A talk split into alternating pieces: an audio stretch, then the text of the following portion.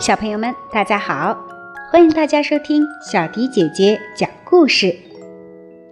前几天给大家讲了天使失踪了的故事上，今天小迪姐姐要继续为大家讲述艾罗抓到小天使之后又发生了哪些事情呢？接下来我们一起来听听《小天使失踪了：美术馆奇遇记》下。艾罗立刻举起捕蝶网，抓到小天使了。艾罗急忙把小天使带回了美术馆里。他进电梯前，他停下脚步，想了想：或许我应该把彩色积木也一块儿带走，不然，如果他再回到画里玩，这一切不就白费了？艾罗要小天使别乱动，转身回到画里拿积木。等他带着满满一书包的积木回到美术馆时，小天使却不见了。捕蝶网里空空的，什么也没有。原来小天使正飞向那幅巨大的蓝色画作。注意，小天使！毕加索的画叫喊着，艾罗高高的挥舞着捕蝶网冲了过去，想要拦下小天使，但是太迟了，他们已经离那幅巨大的蓝色画作太近了。这片深邃的蓝色深深的迷惑了艾罗，他松开捕蝶网，带着大大的微笑走向这幅画。他还来不及发出任何声音，眼睛里就只有满满的蓝色。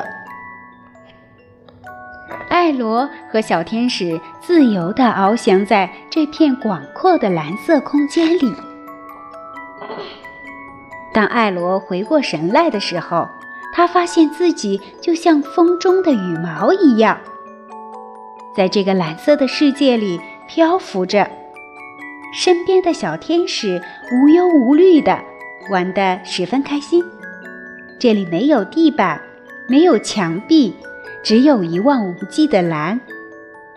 我再也出不去了，艾罗惊慌地想。他想到爸爸妈妈可能再也见不到他了，想到班上的同学们继续上课，却独独缺少他一人。另外，他也想到画中的那位女士。他再也没有机会见到他的小天使了。艾罗闭上双眼，突然感到喉咙一阵发紧。忽然间，艾罗感觉有个东西在碰触他。他张开眼睛，看见两只巨大的手臂伸了过来，紧接着，两只大手紧紧地抓住他和小天使。巨大的手臂轻轻地将他们拉向美术馆。艾罗和小天使穿出巨大的蓝色画作，发现自己已经回到展览室里了。站在他们面前的就是那座又长又瘦的巨人雕像，正对着他们微笑。在白色展览室的正中央。巨人雕像将他们放了下来。艾罗和小天使得救了。之前，艾罗还以为雕像都是坏人呢。他向巨人雕像行礼道谢，雕像也学他的动作回礼。艾罗紧紧抱住小天使，绝对不能让他再逃跑了。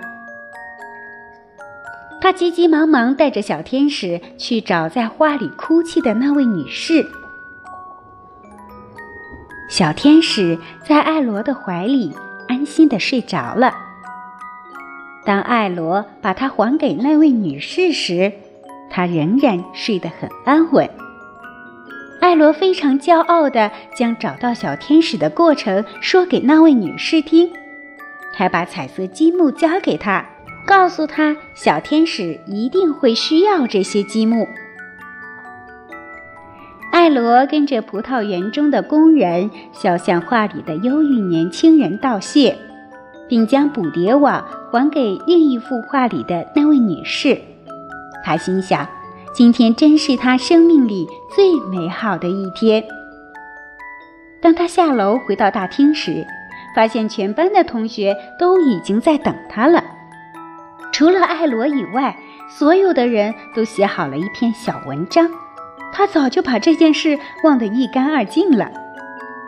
同学们一边笑他，一边说：“你又做白日梦了吧？”但是艾罗一句话。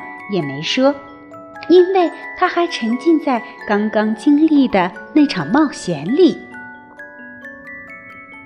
这天下午，每个同学轮流朗读自己写的小文章，向大家介绍自己喜欢的画。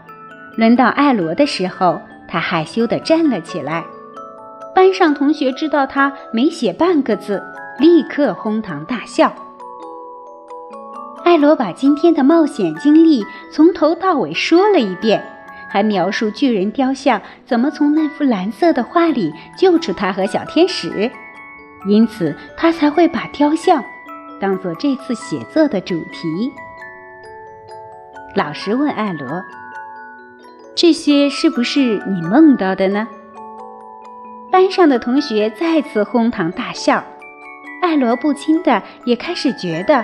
这一切应该只是梦吧。晚上回到家后，艾罗却有一个意想不到的发现。他从书包里拿出作业簿的时候，一根羽毛飞了出来。那是今天早上无意中放进书包的天使羽毛。他仔细地看着它，看了好长一段时间。不，他真的不是在做梦。